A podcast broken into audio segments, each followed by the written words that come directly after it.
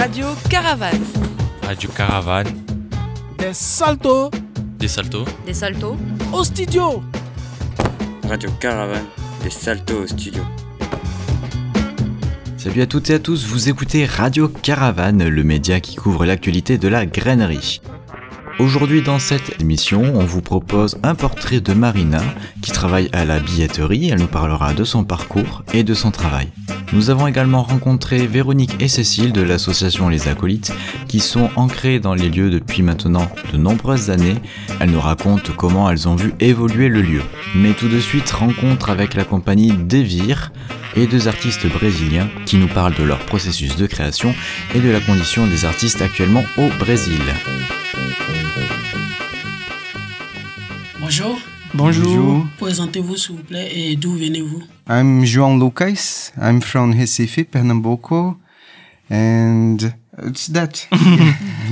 Euh, je m'appelle Vitor Lima, je viens de Recife, euh, Pernambuco au Brésil. Et quelle discipline artistique pratiquez-vous? Moi, j'ai fait un peu de trapèze euh, et on travaille aussi euh, un trapèze euh, en duo, voilà. I'm doing rope, uh, cordelis, and uh, trapeze double with him, with Vitor.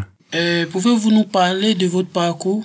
Notre parcours, je pense que c'est très spécifique si on pense euh, au parcours français, par exemple. On faisait du cirque à Récif et on voulait vraiment faire un spectacle. Alors on a commencé à travailler dans l'idée de notre projet et on a eu la chance que Alban, le professeur de Lido, il est allé à Récif pour donner de- des ateliers. Alors euh, on a commencé un peu à travailler dans notre projet ensemble, moi et Joan. Et alors, on s'est rencontrés pendant quatre ans. Chacun, Alban venait Récif. Alors, aux premières années, c'était seulement Alban. Après, c'était Alban et Jean-Michel Guy. Et justement, dans cette euh, seconde expérience, on a parlé, discuté beaucoup avec Jean-Michel Guy à propos de notre projet. Et on lui est invité pour participer, pour être le metteur en scène, parce que il nous a aidé avec beaucoup des idées pour la dramaturgie et tout. Mais on savait pas comment on pouvait euh, vraiment faire parce qu'il était en France et nous à Recife. Et aussi, on a participé de Circus Incubator, que c'est un projet de quatre pays, c'est Brésil, Canada, Suède et France. Il y a d'autres pays aussi qui faisaient partie, mais les artistes, c'était de ces quatre pays. On est parti à un autre endroit au Brésil, à Londrina, pour euh, avoir plus de, plus d'expérience. Et après, on a fait l'école nationale des cirques, on vient de finir. On a fini en juin cette année. Et voilà, à ces moments, on a eu la subvention pour venir faire une résidence ici à la Grannerie à ces moments. Et on a été sélectionné aussi pour un projet à la centrale cirque. Alors on vient de faire trois semaines de résidence là-bas aussi pour de compagnies émergentes de- d'Amérique latine. Et voilà, on vient de commencer à vraiment à travailler dans notre projet qu'on pense euh, depuis cinq ans. Quelle est l'histoire de votre compagnie, devise et pourquoi ce nom? Alors l'histoire c'était justement euh, moi et Jean on, avait envie de travailler euh, dans le cadre des cirques euh, contemporains et à Recife il n'y a pas beaucoup. Il y a des cirques sociaux et plein de familles traditionnelles des cirques. Alors justement dans le première rencontre avec Alban, on était très touchés pour sa méthode et tout et on a vu qu'on voulait travailler avec ça et on a décidé de commencer à travailler ensemble. Et à propos de nom des vires, ça, des vires, euh, ça veut dire que c'est un processus et un continuous de changement. C'est une chose qui ne s'arrête jamais. C'est toujours un, un mouvement et c'est un, c'est aussi un terme utilisé par Nietzsche aussi. Moi, quand je pense à devenir en portugais, je pense aussi en français à devenir. C'est quelque chose qui se transforme tout le temps, voilà. C'est comment on se sent un peu comme ça. On essaye toujours de être en mouvement, de développer, de être ouvert pour changer. Pourquoi ce nom Umbutu pour vos spectacles? Euh, ce titre, c'est un titre provisoire, mais on a choisi parce que il parle un peu de ce qu'on, c'est une des idées de notre spectacle. Ubuntu, c'est un concept africain euh, qui n'a pas une localisation exacte. C'est c'est comme une, idée très forte de sororité, c'est ça, de et que je suis, c'est que je suis parce que nous sommes. C'est un peu ça que Ubuntu veut dire et c'est justement que c'est à partir de des échangements qu'on peut changer la notre réalité. Voilà, c'est pour ça que c'est un concept. C'est très important pour nous, pour euh, quand on pense au projet. Mais à ces moments, par exemple, on voit que pour les titres de projet, ça ne sera pas le, les noms, mais comme mon idée, c'est hyper fort pour nous. Pour vous, qu'est-ce que c'est la masculinité?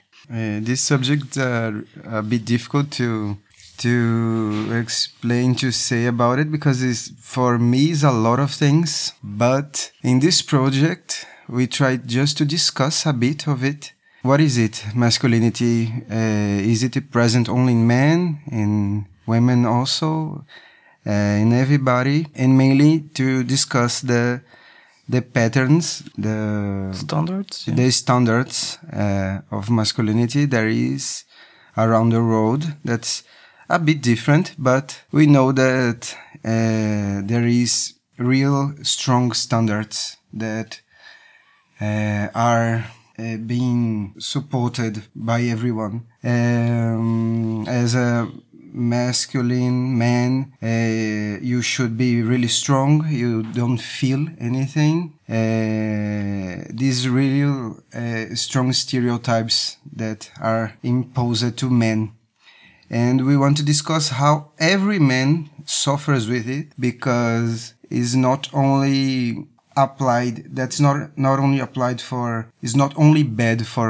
homosexuals or men that are effeminated not uh, for men who are really inside these standards they have a lot of uh, things to be fit to a lot of characteristics to, to correspond in, in these standards. So I think these standards maybe today, uh, my opinion is that we don't need it anymore. And maybe with a time we can discussing that through art and to every kind of work we it's my intention to discuss it and to get free of it Et, et, dans les projets, on pense pas à imposer notre idée de questionner la masculinité. Pour nous, c'est seulement important de, nous sommes deux hommes sur scène et comment on peut travailler à partir de plusieurs euh, stimulus, non, je sais pas, à partir de plusieurs schémas et comment notre relation sera affectée par les les faits que nous sommes des hommes, voilà. Pour nous, c'est très important de qu'on ne soit pas, on dit pas, ah, je je sais pas comment expliquer, mais c'est c'est pas dans un cadre pédagogique qu'on veut dire, comme Jean vient de dire, euh, on pense que parfois tous les hommes sont affectés par cette idée de masculinité, mais peut-être, probablement, il y a des hommes qui pensent que non, et ça va aussi. Alors, euh, on travaille toujours à partir de notre expérience et ça sera des expériences partagées. C'est à partir de, de nous, à partir de deux hommes qui essayent de travailler ensemble, de euh, avoir de, des relations. C'est à partir de ça qu'on on a commencé à travailler. C'est vraiment à partir de notre relation. Et aussi une chose que c'est très très intéressant pour nous, c'est que normalement si par exemple il y a un, un rapport très fort entre deux hommes en scène, au moins au Brésil, dans les discussions, normalement, les gens, pensent toujours à un couple, et ça, c'est pas nécessairement un problème, mais ça, à mon avis, montre aussi la fragilité de la masculinité. Et je reviens dans les sujets de, de l'empathie, parce que pour nous, l'intimité, l'amitié, c'est très important aussi. Et des fois, c'est, c'est dur de fuir de l'idée des couples si on veut être proche, par exemple, partager, être complice. Je sais pas comment on dit. Complice. Complice, voilà. I just want to uh, say when I talk that I believe we don't need it anymore. These standards. Uh, also I think that maybe through all the story of humanity we needed it because it just happened uh, just in, uh, for that. And I think that today maybe we don't need it anymore. It's just that. That we can change. uh, yeah that we can change. We can change it. Sur scène, pourquoi vos personnages se sentent mal à l'aise avec leur masculinité? C'est dur à répondre, mais quand on a écrit à propos de ça, c'est justement de ces poids et de cette responsabilité de être masculin. Et qu'est-ce que ça veut dire être masculin ou être un homme? Il y a un poids sur les dos dans le sens que être un homme, c'est ça. Si on n'est pas comme ça, qu'est-ce que ça veut dire? Il y a un sens différent. Qu'est-ce qu'on fait avec ça? On essaye d'être dans le standard ou on, on, on peut être ce qu'on veut, c'est quoi? Et c'est de mal à l'aise à partir de ces sens de, de fuir un peu de standard. Est-ce que vous pouvez nous dire un mot sur euh, le contexte de la société brésilienne aujourd'hui et du coup ce rapport euh, de la masculinité qui est peut-être remis en cause? Euh, oui, la situation en ce moment au Brésil, c'est très délicate. À notre avis, c'est terrible.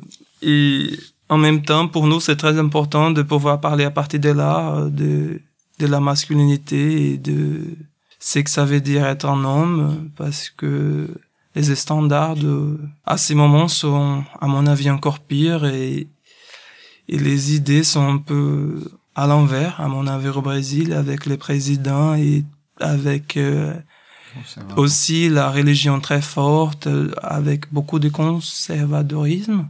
Dans les contextes du Brésil à ces moments, pour moi, c'est encore plus important de continuer de faire euh, ces projets, pouvoir partager notre expérience dans le- les contextes du Brésil et aussi dehors du Brésil pour pouvoir aussi.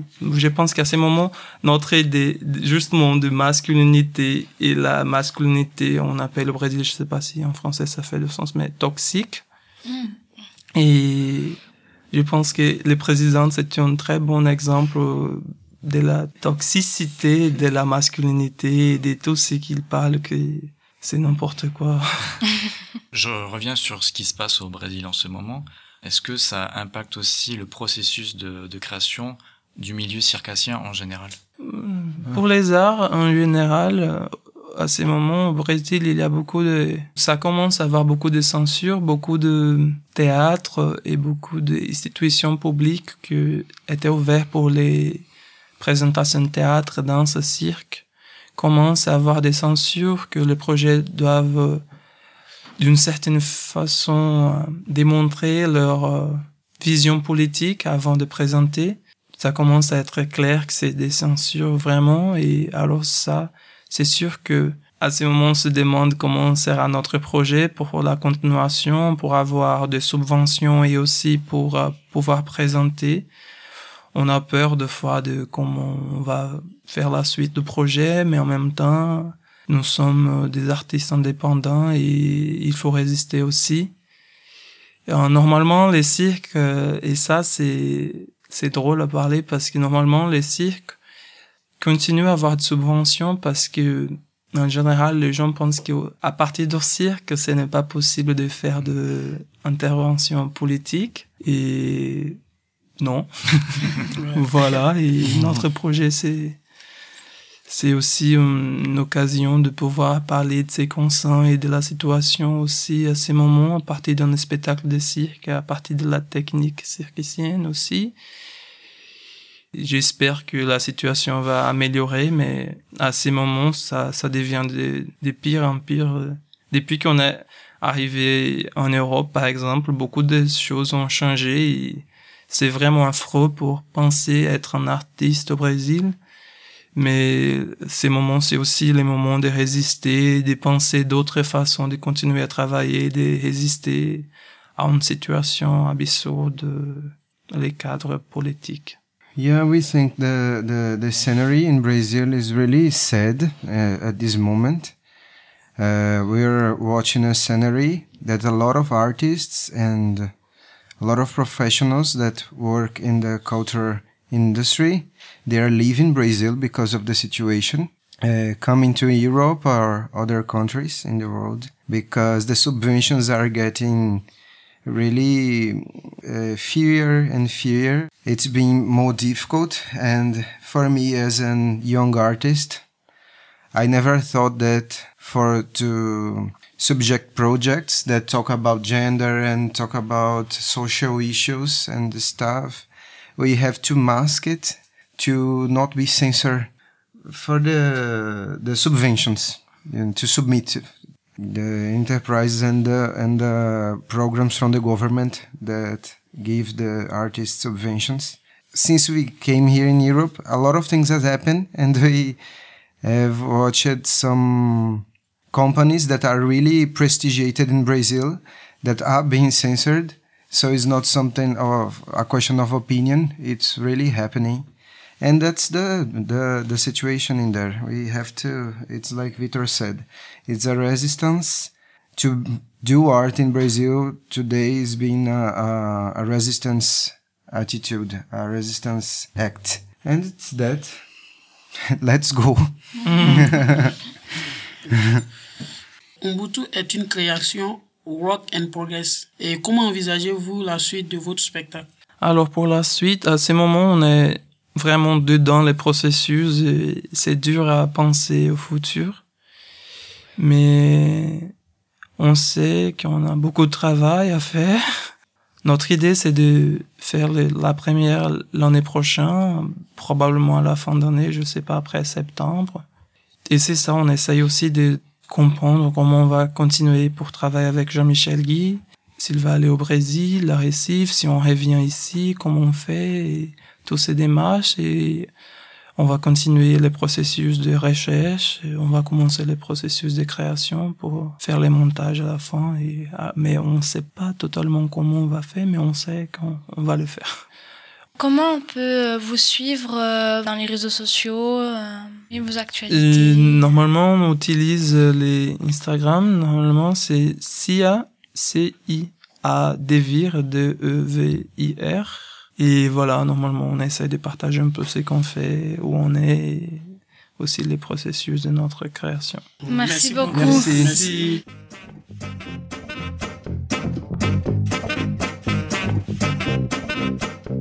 On écoute Marina qui travaille à la billetterie à la grainerie pour nous parler de son travail. Pouvez-vous vous présenter en quelques mots? Et moi, c'est Marina. Je travaille à la grainerie euh, depuis trois ans et demi. Euh, Je suis en charge de l'accueil et de la billetterie. Je viens d'Espagne, en fait. Ça fait sept ans que je suis en France. J'ai des études en communication que j'ai repris ici à Toulouse. Et après avoir fini mes études, j'ai trouvé mon travail à la grainerie. Mon travail à la grainerie, donc, euh, comme je disais. Donc, c'est assez large. Dans l'accueil, on va voir euh, l'accueil du public, euh, sauf que le public à la grainerie, c'est beaucoup de personnes différentes. Ça va être les artistes qui viennent s'entraîner en salle d'entraînement. Donc, on a une salle d'entraînement qui est ouverte tous les jours et pour laquelle on fait les, les contrôles d'accès. On a aussi le public qui va venir acheter des places. On a les gens qui vont venir au bâtiment parce qu'ils viennent au resto, par exemple.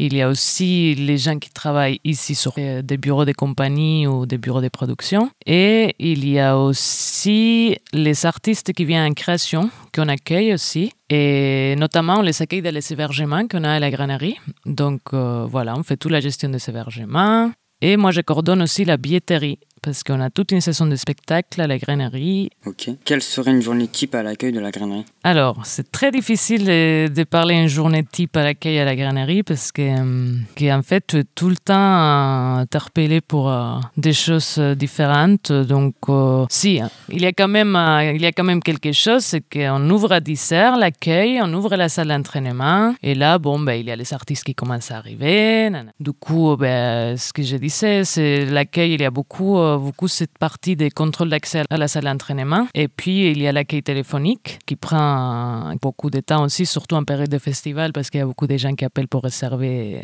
des spectacles. Après, voilà, c'est 18h, c'est la fermeture de la salle d'entraînement. Donc, vraiment, on est basé sur, sur les horaires de la salle d'entraînement pour la journée type. Vous tombez pas trop malade à cause des courants d'air? Non, heureusement.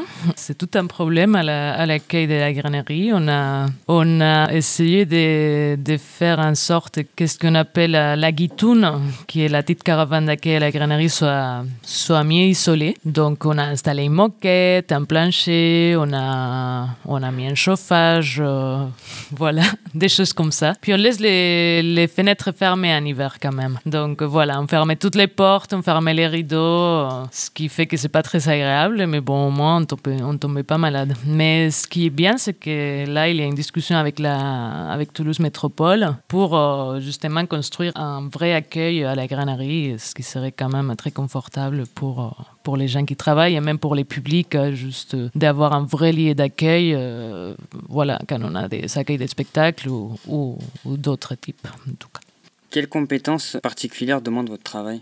Pour le travail accueil billetterie, je dirais qu'il faut être très organisé, il faut être capable de retenir beaucoup d'informations, il faut être rigoureux, c'est très, très, très pratique de parler plusieurs langues parce qu'on a beaucoup, euh, beaucoup d'artistes étrangers. Voilà, il faut se débrouiller avec euh, quand même un, un peu l'informatique parce qu'on est sur un logiciel qui n'est pas simple. Pratiquez-vous le cirque, vous aussi? Non, j'ai jamais fait de cirque. Je suis un peu clown amateur. Mais non, non, j'ai vraiment jamais fait. Puis on m'a proposé plusieurs fois de tester euh, des choses en salle d'entraînement, mais c'est vrai que je vois jamais les moments de les faire. Merci Marina d'être venue euh, vous présenter. avec plaisir. Merci à vous.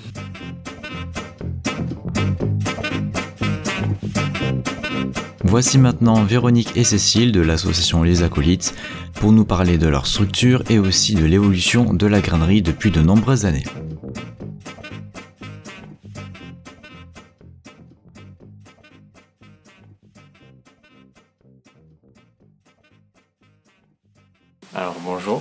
Pouvez-vous vous présenter? Oui, euh, donc je m'appelle Véronique Dubarry, je suis euh, directrice de production et co-directrice de l'association Acolyte. Cécile Bélan, je travaille pour l'association Acolyte qui est basée à la grainerie euh, depuis une vingtaine d'années maintenant. Euh, vous pouvez nous en dire plus sur votre association? Oui, Acolyte, c'est une association et c'est un bureau de production et de diffusion de compagnies d'artistes de cirque. On les accompagne euh, sur le développement de leurs projets, de leur idée à la réalisation du spectacle jusqu'à la fin des représentations, tout le long de la vie d'un spectacle et d'une compagnie. Quelle est votre fonction au sein de l'association? Alors moi, je, gère la, la partie diffusion des compagnies, c'est-à-dire l'organisation des tournées, la vente des spectacles. Et aussi quand la compagnie est en création, ben là je recherche des financements pour qu'ils puissent euh, créer euh, dans des bonnes conditions. Je recherche des espaces de travail. on appelle ça des, résidences. On cherche des lieux de résidence pour que les artistes puissent euh, travailler à leur spectacle. on appelle ça chargé de production et chargé de, de diffusion. Voilà le bureau. J'ai un âge certain, une expérience euh, professionnelle aussi très longue de la culture qui doit avoisiner les 30 ans. Je suis passée dans pas mal d'univers, notamment j'ai fait 10 ans en marionnette, au moins, voire un peu plus ailleurs. J'ai travaillé pour de la danse, un petit peu pour du théâtre. Et puis, euh, à la suite d'une formation à la, Sorbonne en 2006-2007, pour un master euh, dans le projet culturel dans l'espace public, je me suis retrouvée euh, chez Acolyte. Dites-nous en plus sur votre association. Alors, Acolyte, c'est un, une association qui a 20 ans, qui est, qui est issue de la grainerie au départ. Hein. La grainerie, c'était Joe Martinez à l'époque, et puis euh, Isabelle Gorski, qui est euh, aujourd'hui euh, qui avait monté une sorte de service pour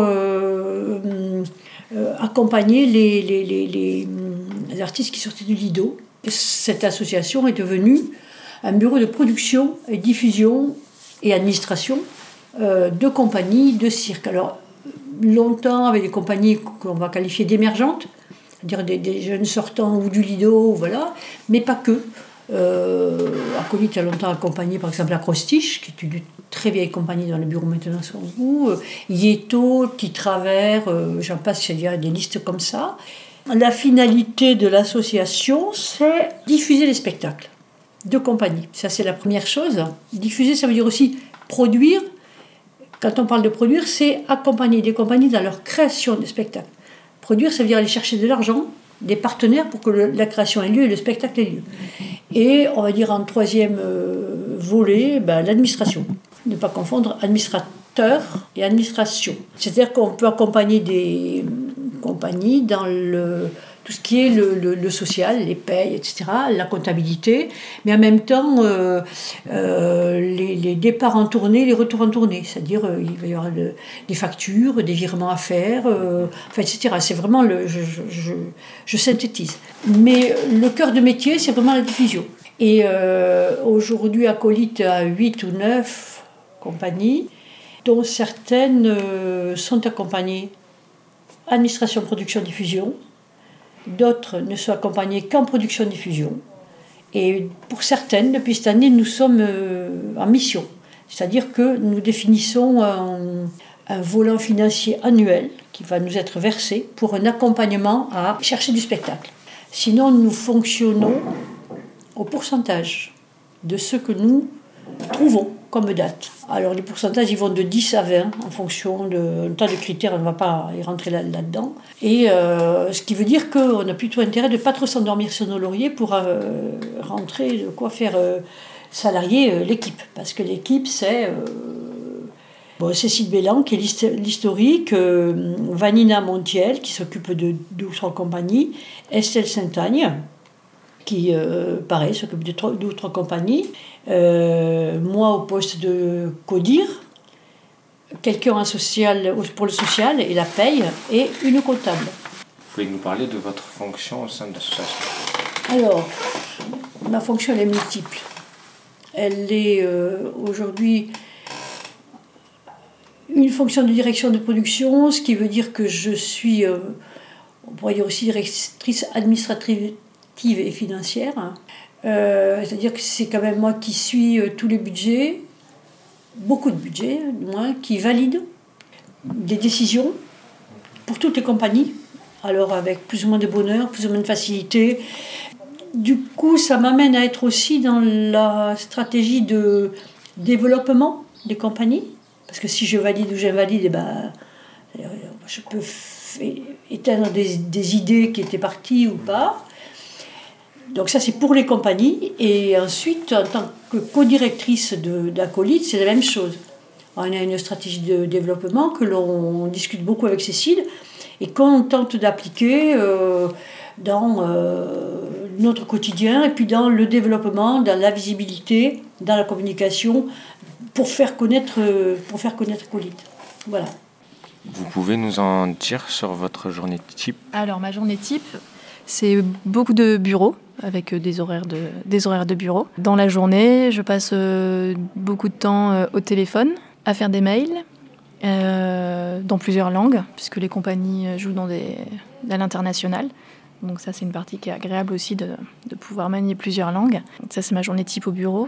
Et parfois, j'accompagne les compagnies en tournée lorsqu'elles jouent. Et là, c'est une autre journée type. Ça commence un peu plus tard et ça finit plus tard aussi, parce que ça joue souvent le soir. Euh, du coup, pouvez-vous nous dire quelles sont les compétences nécessaires pour votre poste? Alors, pour la partie euh, diffusion, c'est un métier qui peut s'apprendre sur le tas. Pendant longtemps, il n'y a pas eu de formation. C'est quelque chose qui s'apprenait au fur et à mesure. Euh, de... On apprend en faisant aux côtés de personnes qui le font. Moi, c'est comme ça que je, que je me suis formée par transmission. Maintenant, il y a de plus en plus des petites formations, des modules de formation pour la diffusion. Par contre, pour le métier de, autour de la production, là, il y a des formations qui existent, euh, qui sont beaucoup, c'est beaucoup plus conceptualisé, la production, que la diffusion. Donc, il y a des formations universitaires euh, plus ou moins longues qui existent et qui permettent d'avoir un peu la, théorie euh, autour de, ben voilà, des recherches de financement. La partie qui n'est pas enseignée, souvent, c'est la relation aux artistes. Il y a des parties un peu invisibles du travail qui, où on apprend en faisant. Il y a tout un savoir-être aussi, un positionnement par rapport aux artistes, un positionnement par rapport au lieu qui achète les spectacles. Et ça, c'est pas vraiment, euh, c'est pas vraiment euh, enseigné. Merci à vous. Bah, avec plaisir. Merci à vous. Radio Caravane, c'est terminé pour aujourd'hui, mais on se retrouve prochainement pour de nouvelles émissions et des reportages. En attendant, n'hésitez pas à nous suivre sur les réseaux sociaux et notre site internet radiocaravane.net où vous retrouverez plein de bonus ainsi que nos interviews complètes pour en savoir plus sur les artistes, les compagnies et bien sûr la vie de la grainerie. À très bientôt. Radio Caravane est un projet d'éducation populaire et de médiation culturelle. Proposé par la grainerie et les associations Média Commun et Iva Sound Studio. Un groupe de jeunes adultes en parcours d'insertion s'initie aux techniques radio et web médias. Il couvre la programmation de la grainerie en réalisant des émissions diffusées sur plus de 15 radios partenaires. Retrouvez nos interviews complètes et bonus sur radiocaravane.net.